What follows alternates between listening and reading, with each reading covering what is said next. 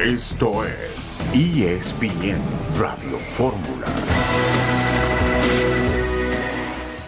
Tratamos este partido como una final. Encontrar la madurez, la experiencia de las liguillas anteriores. Somos un equipo más agresivo tal vez que en otros torneos. ¿Tiene algo que perder San Luis? No, al contrario.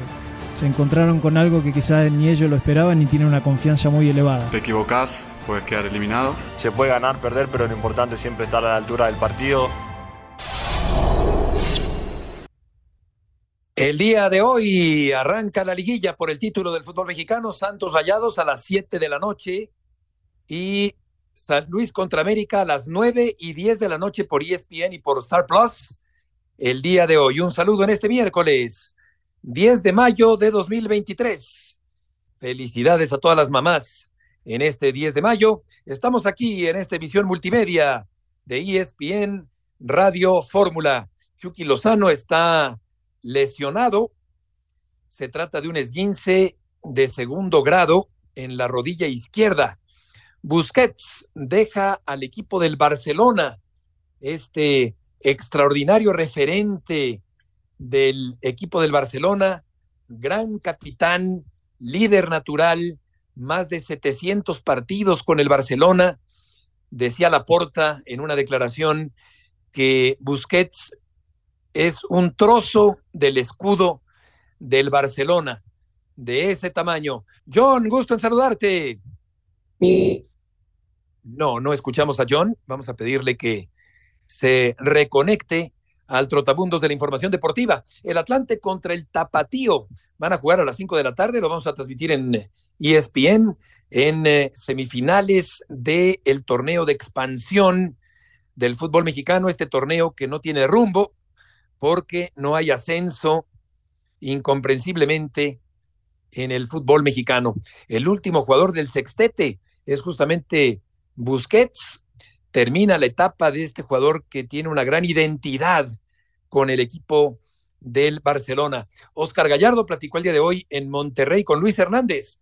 El matador dice cosas muy interesantes con respecto a la actualidad del fútbol mexicano y también lo vamos a escuchar en un momento más a el matador Luis Hernández.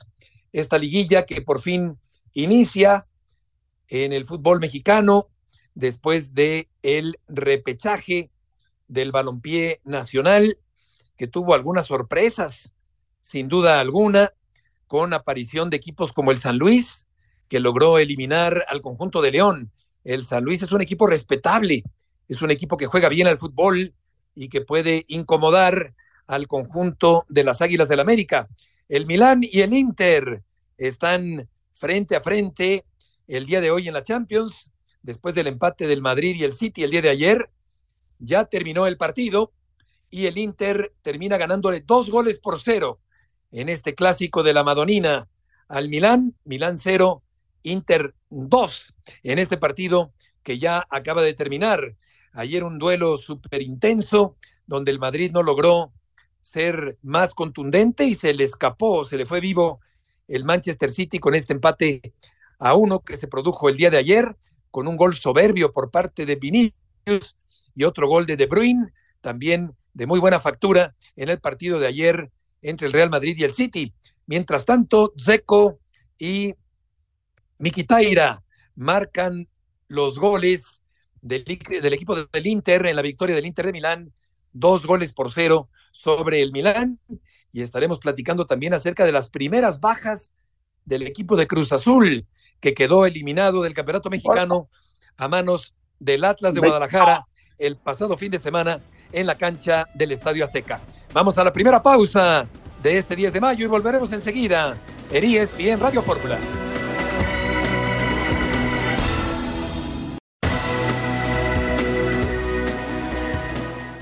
Estamos bien, de verdad, muy felices. El grupo necesitaba una victoria como esta, de verdad. Eh, eso fue un, un premio al trabajo de toda la, la, la, temporada hasta ahora, todo el sacrificio. Es un grupo muy, muy profesional que trabaja mucho, que, que quiere mucho, que sueña alto, pero ya hoy muy, muy concentrados, muy atentos, muy pensando ya mucho en lo que, lo que está por venir, que sabemos que es un partido durísimo. La partido nos, nos la certeza de que somos capaces de pelear eh, con cualquier equipo, mismo América, que sin duda es una de las mejores, mas vamos a pelear, vamos, vamos por nuestras chances, vamos nuevamente muy ordenados, muy muy inteligentes. ¿Qué tan peligroso podría ser Atlético de San Luis para enfrentar al América de Tan Ortiz? Ah, somos un equipo más agresivo tal vez que en otros torneos, un equipo que consigue presionar, un equipo rápida en ataques directos también, somos un equipo que, que cuando encuentra espacios tenta ser muy objetiva, muy rápida. Cuando no encuentres esos espacios, estamos dando pasos importantes a frente en también tener la pelota, en construir, en tener por veces la paciencia ofensiva que, que los grandes equipos tienen. En fin, tenemos nuestros argumentos sin duda. ¿Cuál fue la clave para que neutralizaras a Henry Martín, que hoy es el campeón de goleo del fútbol mexicano? Henry es un jugador que tú tienes que estar atento 100% del tiempo, con una marca muy ajustada, muy, muy cerca. Y un trabajo de equipo también, porque no es un jugador que se queda parado el tiempo todo muévese bien, sabe moverse y por vez va a estar en una zona u otra y hay que como equipo estarmos muy concentrados para no regalar espacios que, que para cuando tú das para un jugador como él, él es sin duda que marca la diferencia. Es la voz de André Jardiné, el técnico brasileño del equipo de San Luis. Dice que el América es durísimo y sí es durísimo porque el América juega realmente muy bien al fútbol. San Luis, por su parte, John, buenas tardes es un equipo respetable que puede complicarle la vida al América, aunque desde luego que el América es súper favorito para avanzar a la siguiente ronda. Sí, sí, es muy favorito, Beto. Un fuerte abrazo. Por cierto, eh, te quería felicitar.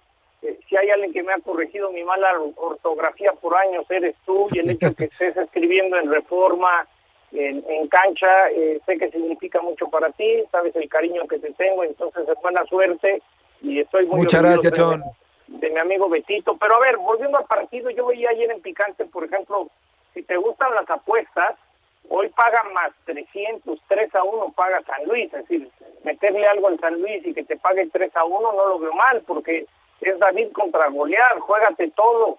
Es, el Super Bowl del San Luis en enfrentar al América. Entonces, yo me da, me da la impresión que va a haber muchos goles. Creo que es susceptible San Luis a recibir y veremos esa velocidad, esa contundencia, nos lo dijo Javier Güemes en la semana, ¿no? Que es un equipo contundente. Esos primeros 20 minutos van a ser clave, ¿no? Si, si el América llega a meter su autoridad, o San Luis vuelve a salir respondón, porque ya ganó en León. es un equipo que, que se ve que miedo no les da, que la presión les gusta, de todo.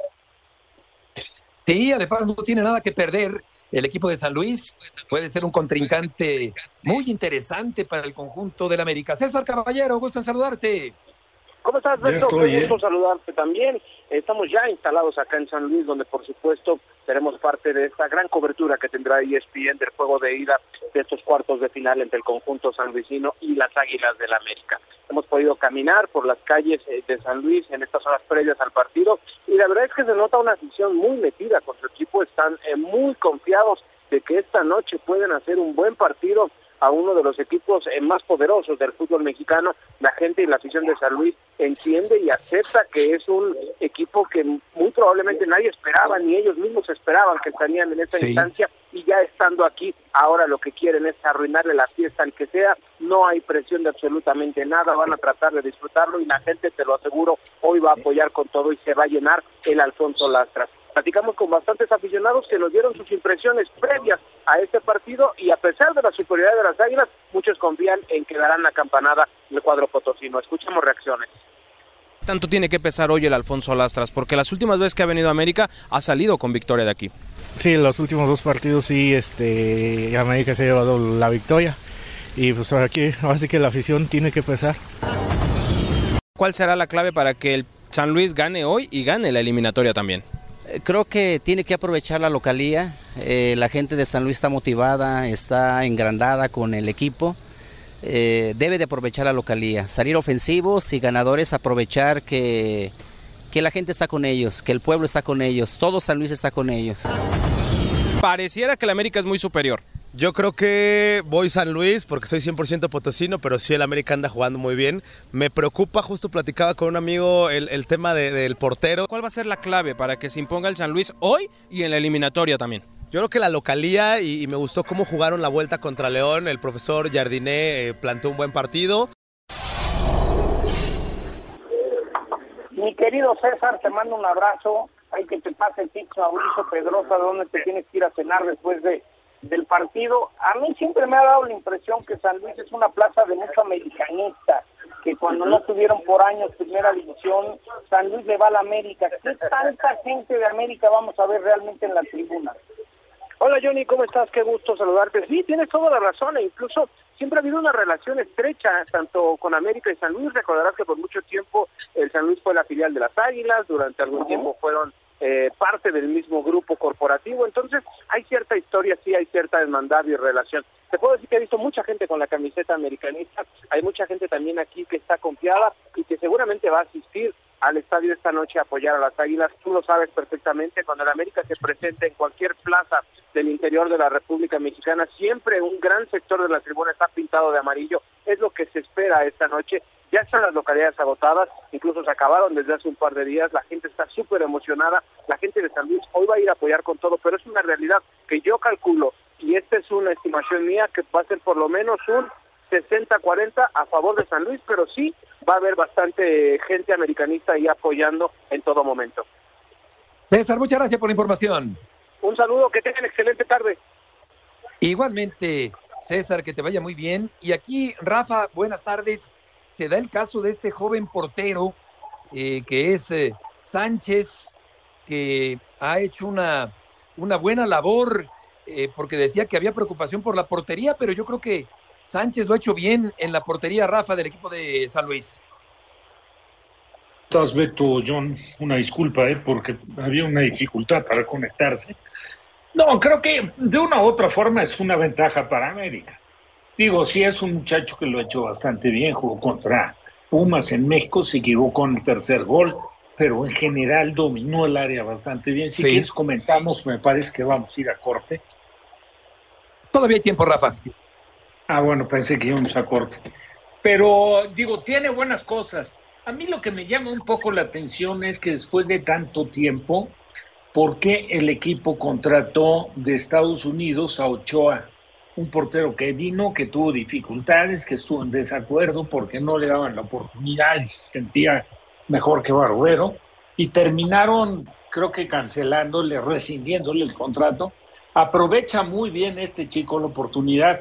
Desconozco la verdad, Beto, cuántos años tenga, no sé cuántos años, en función de los años que tiene, el tiempo que lleva, uno se puede pues, dar cuenta más o menos de, de la verdad del potencial que puede tener. Yo lo que le vi me pareció bastante, bastante interesante. Sí, tiene 25, Rafa.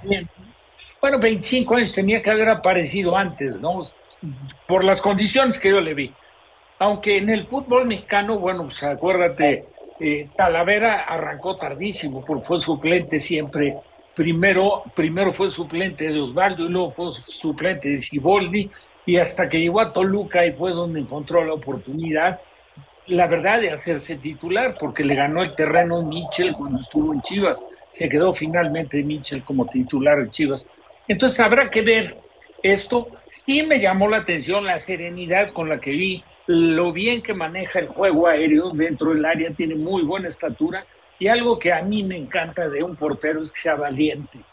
Y en el último partido tuvo dos, tres jugadas y de arrojo la verdad, muy, muy, muy a tiempo, muy oportunas, con muy buen timing.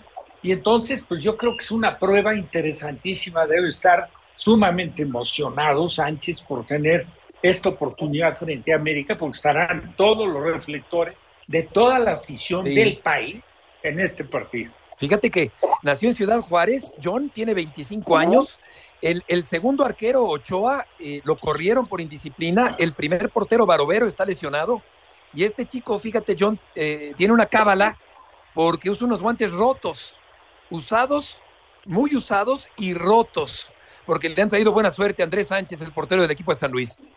Qué buena onda, Rafa. Te mando un abrazo. Desde ayer tenía ganas de, hacerte una serie de preguntas porque con lo de la Tota, Carvajal, todo mundo está poniendo en los top 5 porteros. Dije, no, pues yo me acuerdo que Rafa me ha hablado de, de Nacho Calderón. A ver si después de, de la pausa nos das tu top 5 de los mejores porteros y sobre todo si nos nos platicas un poco de los a los que no vimos, porque creo que a veces es medio injusto que pues, de repente en mi mente viene Osvaldo, Memo, eh, Campos, y no le damos el lugar a los que te Campos, y no le damos el lugar a los que no nos tocó ver, Rafa. Me encantaría saber tu top 5 y que nos expliques un poco de los de la vieja guardia. Con gusto, John.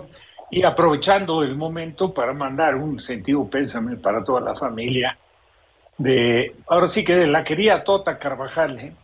que tuvo una trayectoria importantísima. Queridísima. Haremos algo de eso. Yo tuve la oportunidad, pues la verdad, de trabajar bajo bajo su tutela en la selección antes del Mundial de 1970, lamentablemente. Yo con una operación que me habían hecho que tenía aproximadamente... Vamos al corte, Rafa. Mes y medio haber sido operado, no estaba plenamente recuperado, tuve dificultades, pero un gran tipo, ¿eh? Un tipazo extraordinario. Vamos a una pausa y volveremos enseguida.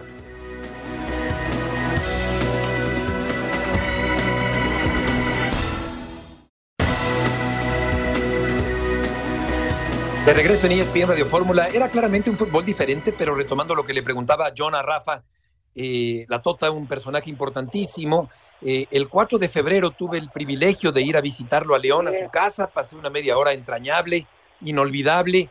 Me cantó la canción que le cantaba la Tota a los niños drogadictos, a los cuales encausaba. Eh, me hizo reír y además me enterneció mucho escuchar a la Tota. Estábamos don Antonio, su nieto y yo platicando un buen rato ahí en León el pasado 4 de febrero. Te preguntaba, Rafa, eh, John, con respecto al lugar histórico que ocupa Antonio Carvajal. Bueno, pues naturalmente cuenta con el privilegio de haber estado en cinco Copas del Mundo. Entendiendo, y lo tenemos que decir tal y como es, ¿eh? él a la última Copa del Mundo fue para cumplir esa hazaña en realidad no estaba considerado dentro de... En 66. Sí. Y bueno, fue como suplente de Nacho Calderón. Nacho Calderón jugó frente a, Francia, frente a Inglaterra y el partido frente a Uruguay no lo juega Nacho, al que responsabilizaron en la derrota contra Inglaterra sobre todo de un gol que le hace fuera del área Bobby Charlton, que me parece que fue demasiado el castigo. No entró con el pie derecho Nacho, a pesar de ser portero de Chivas y de ser un ídolo nacional. Pero bueno, el tercer partido lo juega la Tota Carvajal, porque ya se veía muy complicado que frente a Uruguay México pudiera aspirar a calificar. Había sacado un muy, muy buen resultado en 62 con la selección frente a Checoslovaquia, porque ese mundial lo recuerdo muy bien. Jugó contra Brasil, perdieron 2-0. Jugó contra España, pierde México de último minuto con un gol de Joaquín Peiró. Sí, sí, sí, escapada. Y el tercer partido se lo ganan al subcampeón del mundo. La final de ese mundial de 62 fue Brasil-Checoslovaquia. Y México le gana, a ver si mal no recuerdo, un penal que cobra Feyo Hernández. Creo que el gol lo hace Feyo Hernández, pero digo uno de los goles porque México vence 3-1 a, a Checoslovaquia.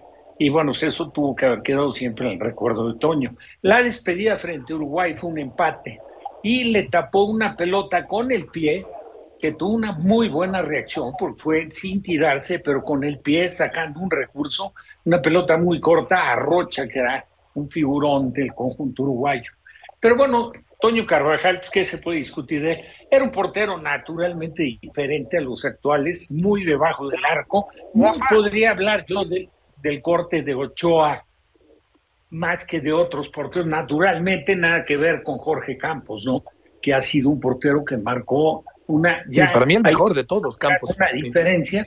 Yo también, yo me quedo con Campos, con Jorge Campos, porque a mí me gusta mucho más el trabajo en la portería, pues de arriesgar más, ¿no? De jugar el área. Y, Campos tuvo la enorme ventaja, a lo mejor no tenía el físico para ser el portero, porque todos los porteros se pensaba que deberían tener muy buen físico, le han medio delgado y no de una gran estatura, más o menos de unos 76, 77, pero jugaba estupendamente bien con los pies y aparte tenía reacción debajo del arco. Sí, dime, John. Yo la pregunta, porque desde ayer, no sé por qué creo que me quedé pensando que, que tú decías que Nacho Calderón era mejor, era el mejor portero de, de, su época. ¿Quién? Ahora sí que sin polémica, tu ojo clínico como portero, ¿quién era mejor portero? ¿La Tota o Nacho Calderón? Para mí Nacho Calderón tenía más condiciones que la Tota. O sea, yo como portero y lo vi. Claro, y lo que pasa, eh, me lo van a entender perfectamente, pues es muy diferente opinar de alguien que ves en la parte final de su carrera que opinar de alguien que tuviste la oportunidad de disputar un puesto, de trabajar, de entrenar en el día a día y la verdad de ver qué condición sea. Nacho Calderón, debajo, debajo del arco, debajo del arco, para mí, de condiciones es el mejor portero, incluyo a Jorge Campos. Y incluyo, por supuesto, a Ochoa, incluyo a Osvaldo, incluyo a Lario, son los porteros más destacados, por, por nombrar algunos. Eh, Nacho Calderón debajo de la portería era fantástico, tenía una técnica, creen que yo me atrás de la portería y yo veía en selección donde estaba, ahora sí que lo más selecto del fútbol mexicano, y le pegaban a la pelota y yo atrás veía y veía cómo venía el disparo al lado izquierdo superior pegado a la horquilla, y yo decía, va gol, y este no tenía una técnica para ir a las pelotas, tenía un despegue extraordinario. Piernas, Oye, una potencia de piernas notable. pues Nacho Calderón era un portero debajo del arco, era un portero diferente, era un portero que salía muy poco a los pies, se le criticó muy, mucho en aquel partido frente a Italia en la bomba de Dime, Sí, perdón, Rafa, es que tenemos a Oscar Gallardo que tiene que, que irse porque eh, entrevistaste a Oscar, gusto saludarte a Luis Hernández. Mi, querido Beto, no me des explicaciones si estoy en tu programa. Adelante, adelante, Oscar. Muy buenas tardes, fuerte abrazo para todos amigos de ESPN Radio Fórmula. Bueno, pues con la previa de Santos Laguna ante Rayados del Monterrey, Víctor Manuel Bucetich toda la semana eh, ha trabajado en la delantera con Germán Berterame y Rogelio Funes Mori, así pinta para que salga el ataque del Monterrey. Declaraciones por ambas partes, pero también importante mencionar lo que sucede con un histórico del fútbol regiomontano, jugó con Rayados, jugó con el equipo de Tigres, con selección mexicana, Luis Hernández el Matador. Vamos a escuchar qué es lo que opina Luis Hernández del fútbol actual, muchos temas con el Matador. Los de abajo van a tener un ritmo eh, importante y una motivación, no tienen nada que perder y todo es mucho, mucho que ganar. Y pero Monterrey, América, inclusive Toluca, eh, son eh, planteles, primero que nada, muy bien dirigidos, saben muy bien lo que es una liguilla, saben muy bien lo que es un campeonato. Ah, aquí en la ciudad de Monterrey, eh, Monterrey se vuelve loca por eso, América ni se diga en todo el país. Y Toluca que ha, hecho bien las cosas, acabó un poquito mal, pero con la dirección de Nacho, que sabe mucho, mucho de esto, eh, pueden, pueden esos tres quedar campeones. No veo ninguna sorpresa más aparte de, todos ellos. Luis, ¿crees que Altano Ortiz le puede alcanzar con América en esta ocasión? Eh, están haciendo, está haciendo bien las cosas. Ha hecho una, una, una labor muy buena no, tal vez no es un técnico tan mediático ni todo esto como acostumbra el equipo del América, pero es un entrenador, un, joven comprometido y dispuesto a, los retos que representan y saber los retos que representa estar en América. Oye, qué interesante. Luis siempre, siempre habla claro. Eh, ¿Qué otra cosa interesante te dijo Oscar, aparte de lo que acabamos de escuchar?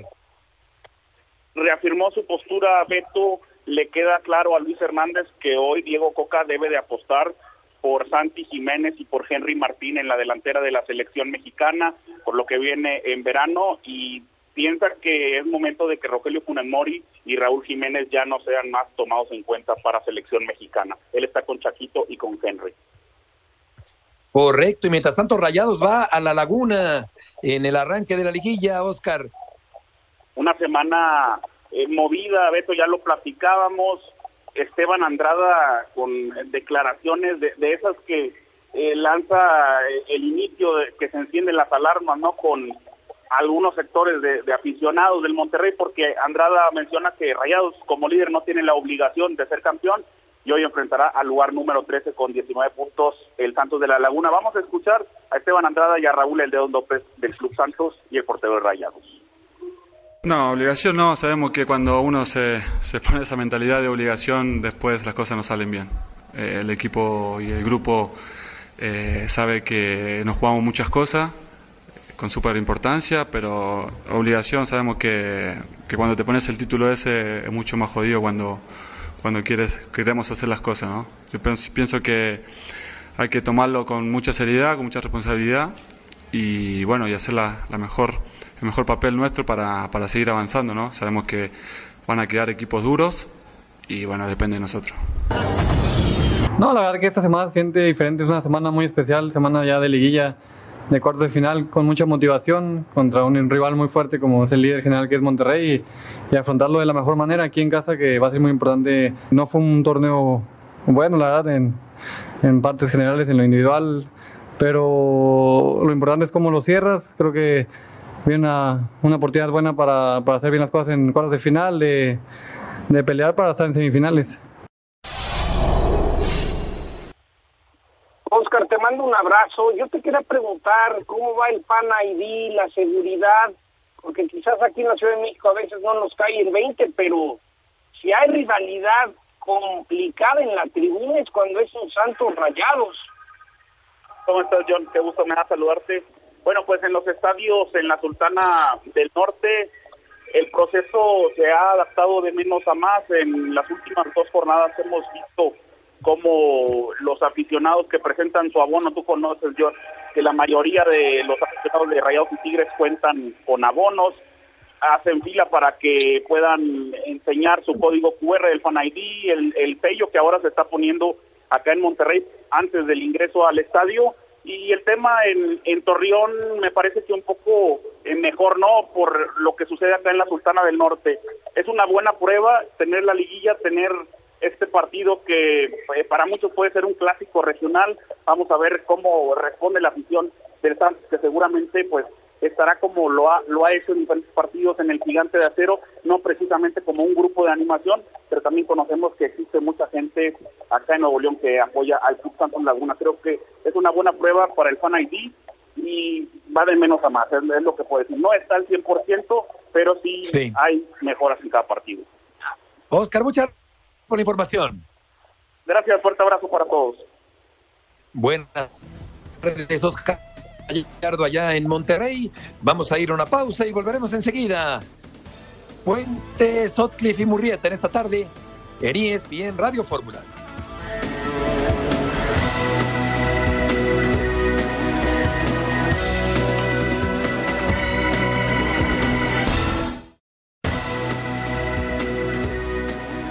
De regreso en ESPN Radio Fórmula, vamos a escuchar a Santiago Jiménez, el atacante mexicano que lo está haciendo muy bien allá en Europa. Creo que todo quisiera que me describieras con tus propias palabras lo que ha significado este primer año en el Feyenoord y en Europa. Al final es felicidad pura, si te pudiera decir una palabra, felicidad. ¿Sientes que has complementado parte de tu técnica ya de cara a la definición del gol ahora en esta temporada? Si algo me han dicho muchísimo es que pues he mejorado mucho frente a la portería eh, y eso también va en base de que todos los entrenamientos al final cuando acaba siempre hacemos algún detallito, algunas cosas y, eso lo empecé a hacer también en Cruz Azul pero aquí ya lo hacen también con un profesor justo para eso, eh, entonces me sentí muy cómodo y como te digo, están en todos los detalles, te, te quieren hacer crecer al máximo y yo creo que también por el modelo de, de negocio que tienen, ¿no? Que les gusta comprar y vender, entonces tratan de sacar lo mejor de ti para que te puedan vender en un futuro.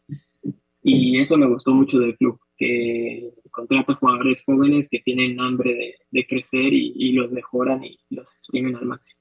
Hoy con 22 goles te convertiste ya oficialmente en el máximo anotador mexicano en la historia de una primera temporada en Europa. ¿Qué se siente, Santi? Estoy muy feliz, más siendo delantero, ¿no? Estoy muy feliz de, de poder lograr esos números personales. no sé si por ahí de tener el récord ni nada de eso, porque no pienso mucho en eso, pero sí de, de ver esos números y decir, ok, eh, están dando frutos el trabajo que, que, estoy haciendo. ¿Se siente ese fervor en Rotterdam eh, o acá ciudad donde van del aficionado que dice, híjole, no sé, el PSV no ha aflojado, eh, pero poco a poco ustedes fueron tomando distancia y han conservado la punta ya durante varios meses, ¿no? Ah, si supieras, eh, León, la ciudad es una locura. Es una locura. Son, son muy, muy, muy fanáticos al fútbol, sobre todo los del Feyenoord. Entonces, ahora que, que se puede ser campeones, ahorita están enloquecidos. Eh, el domingo nos jugamos como una final, porque si ganamos ya prácticamente somos campeones y se está hablando, lo único que se habla es sobre eso y, va a ser una locura el domingo. Domingo eh, dicen que pues, alrededor de 150 mil personas van a estar ahí afuera del estadio, entonces es una locura. Buena y muy oportuna entrevista de León Lecanda a Santiago Jiménez, al que se le escucha, John, muy ubicado en este momento en que empieza a despegar su carrera futbolísticamente hablando allá en Europa. Un chavo bien amueblado, educado, preparado, su jefe lo ha llevado muy bien.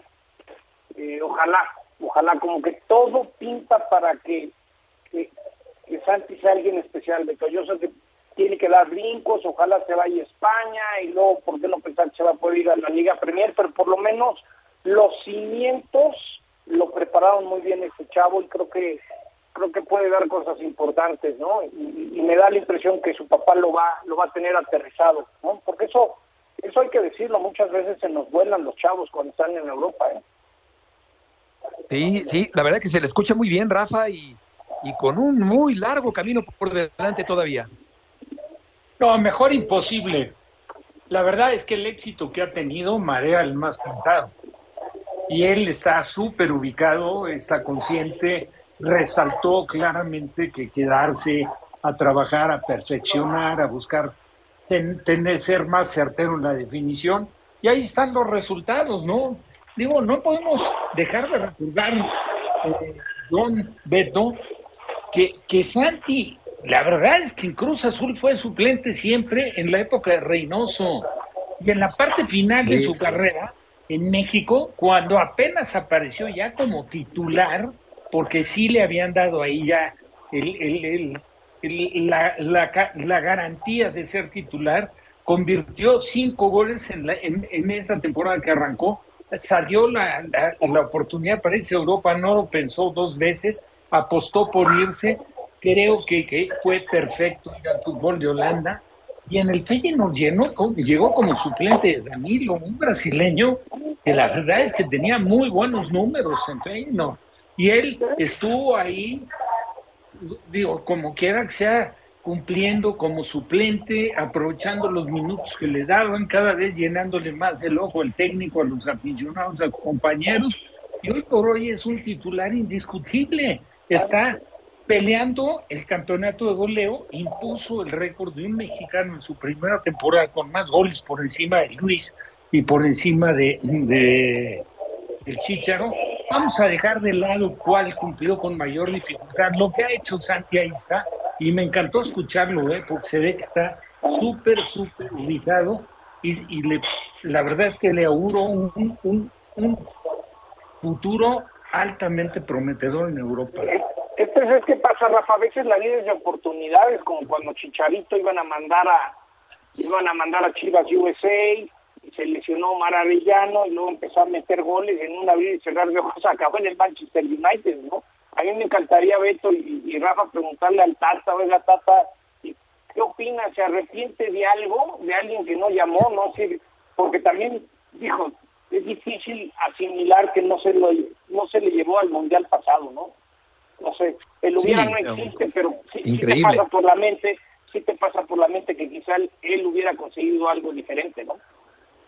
Claro, quizá el comportamiento no hubiera cambiado tanto, pero yo creo que claro que por supuesto que tenía que haber sido convocado. Por lo que toca las bajas del equipo de Cruz Azul, se va Carneiro, se va Michael Estrada, que yo creo que empezó la, la, la elaboración del finiquito cuando lo expulsaron frente al América, y también se va Shaggy Martínez del equipo de la máquina cementera de Cruz Azul para el próximo torneo. Y vamos a escuchar, yo creo que Jiménez está llamado a ser el nuevo titular, Rafa, de la selección mexicana en un futuro. No, nada más, eh, perdón que, que, te interrumpa, Beto, no descartes a Morales también, ¿eh? el chileno que no ha respondido. Y Morales. que, claro, tiene, todavía año y medio de contrato, pero va a buscar Cruz Azul a toda cosa, colocarlo en ¿eh? algún equipo.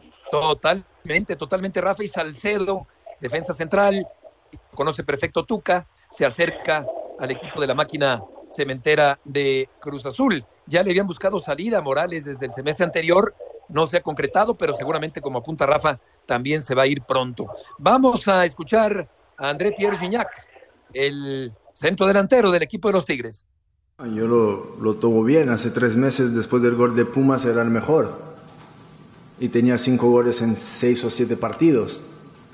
Pasó lo que pasó, este, situaciones difíciles, este, he pegado los postes, eh, hubo porteros que contra nosotros eran supermanes y después vimos partidos después que hacían falta de manos, era cosa de locos porque sabemos que contra nosotros es un partido que hay que, que jugar este, a 200%, así que yo estoy muy tranquilo. Las palabras de este figurón del fútbol mexicano, como es André Pierre Gignac, con unos Tigres que son en cierta forma una incógnita en, en esta liguilla por el título, no la consistencia, la redondez de otros torneos. Ya lo echaron con eh, las eh, actitudes de mal perdedor de Nahuel de CONCACAF y sin embargo, tú dirías, John, que es el rival a vencer en esta liguilla, más allá de Monterrey y América. Ay, este, yo creo que Monterrey y América están arriba de todos, eh, por encima de todo. Un equipo, un equipo que no es mediático, pero se me hace que trae un gran técnico y están listos para cosas grandes, es el Deportivo Toluca. O sea, yo creo que el Toluca no le damos, como, como no es Chivas, como no es América, Rafa y Beto, yo creo que Toluca con Nacho Ambriz puede ser un equipo muy peligroso, ¿no? Pero sí creo que América y Rayados eh, se parten, se pueden aparte para esa liguilla. Sí, porque han sido los mejores, los más eh, eh, solventes, los más sólidos.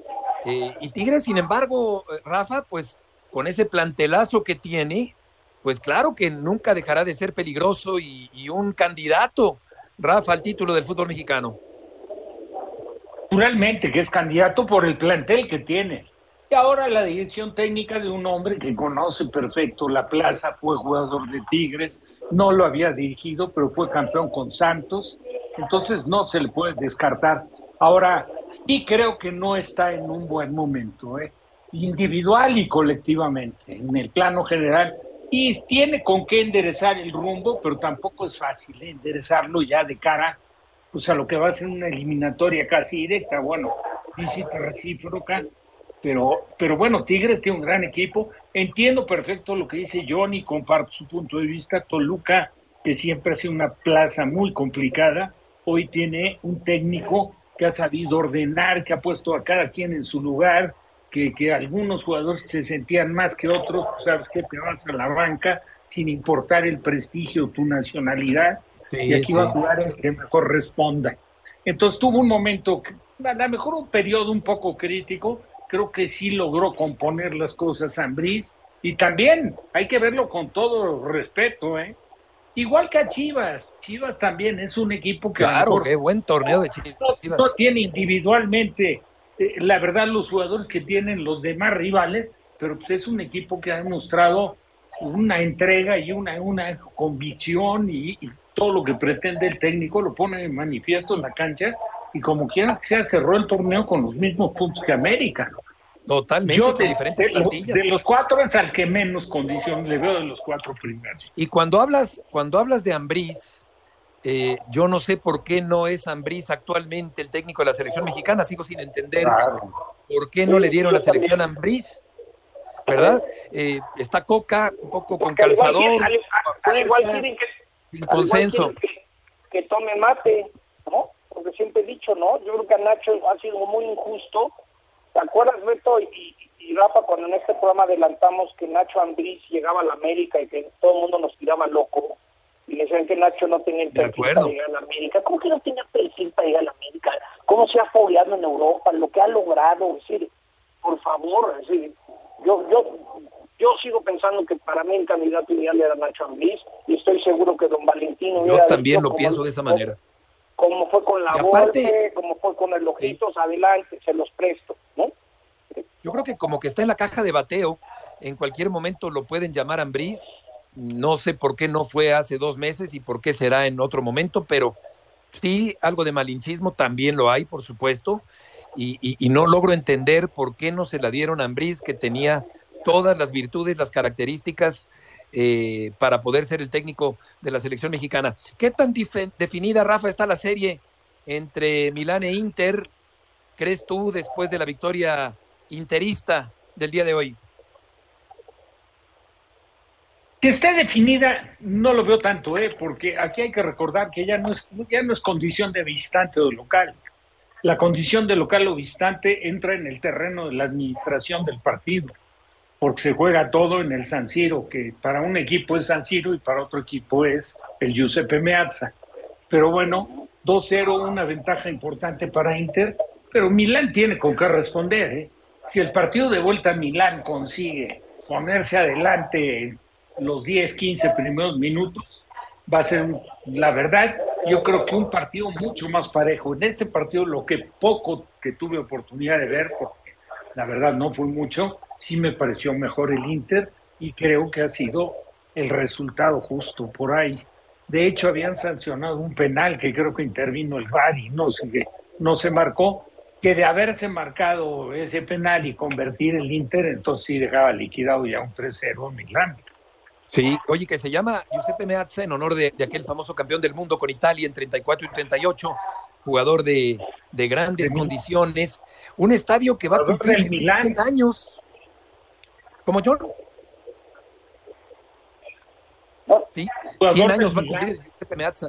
En 1926 fue inaugurado este legendario campo, John, del balompié italiano. Sí, y se, han dado cuenta cómo, cómo, a diferencia de otros estadios, hasta en España, en la Liga Premier, cómo protegen, cómo hay barbas, cómo hay cristales, cómo un poco al estilo mexicano, como en Italia eh, no hay tanto acercamiento del aficionado al terreno de juego, es decir, se ve que lo tienen hecho para que no se brinque nadie, ¿no? Es decir, te das cuenta en esas cosas que el tema de seguridad es de alto grado de peligrosidad eh, en esos estadios, ¿eh? porque dije si van a ver cómo tienen, pues tienen, no voy a decir que barbas, pero tienen cosas que ya normalmente ya no ves en equipos en Europa, ¿eh? de, tanta protección entre, entre, tribuna y, terreno de juego. También le llaman San Siro porque el barrio ahí en Milán se llama justamente San Siro, San Siro con S allá, allá en Italia, el Giuseppe Meazza, el San Siro, allá en, en Milán. Por último, tenemos en exclusiva el día de hoy el San Luis América, 9 y 10 de la noche, tiempo en centro de México, liguilla por el título del fútbol mexicano, antes se juega el Santos Rayados. ¿Cuál es tu favorito para uno y otro partido, John, para el día de hoy? Ya, yo creo que el América los primeros 20 minutos son claves. Si les gustan las apuestas, yo creo que va a haber más de dos goles y medio estaba viendo que pagan menos 125. Me gusta que por lo menos se anoten tres partidos el día de hoy.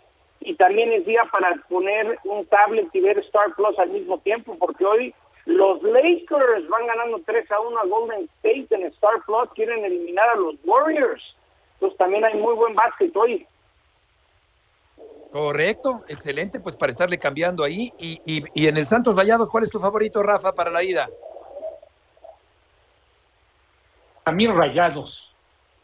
Digo, a pesar de que se juega en Torreón y que va a ser un partido difícil, muchos se apegan a que hace un par de jornadas venció el equipo de Santos 1-0 con un, con un penal marcado eh, que convirtió Preciados, que la verdad no me pareció penal, o que se lo hicieron apreciados, porque creo que no lo pateó él, pero se lo, se lo hicieron apreciados, que fue con el portero, no me pareció penal yo creo que sí le regalaron de alguna forma la pena máxima, pero veo mucho mejor equipo a Monterrey. O sea, sí, Santos mejoró, por supuesto, en este partido de liguilla y en el último del torneo ya con la dirección técnica de Peto, pero Pero no, no, no lo veo con el, con el empaque de, de poderle sacar algo a, a Y el otro partido, definitivamente, veo América. Y San Luis va a ser peligroso, va a ser peligroso como lo fue cuando fue la América y lo venció 3-1, que el resultado, la verdad, no refleja lo que fue el partido, porque fue un partido bastante cerrado. Pero yo creo que América tiene, todo para, para pasar por. Totalmente, tiene que aplacar esta insurrección potosina el conjunto del América yo creo que en eso se tiene que quedar en, un, en, un, en una insurrección, pero no le alcanza, creo yo, al San Luis para dejar fuera al equipo del América. Por ESPN tenemos el partido de hoy entre San Luis y el conjunto del América para que no se lo pierdan en la pantalla de líder mundial en deportes el día de hoy. Y estamos llegando al final del programa. Gracias por acompañarnos eh, este 10 de mayo. Un saludo para Siri, Rafa por allá en casa.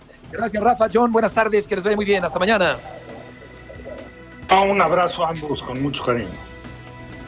Igualmente, buenas tardes.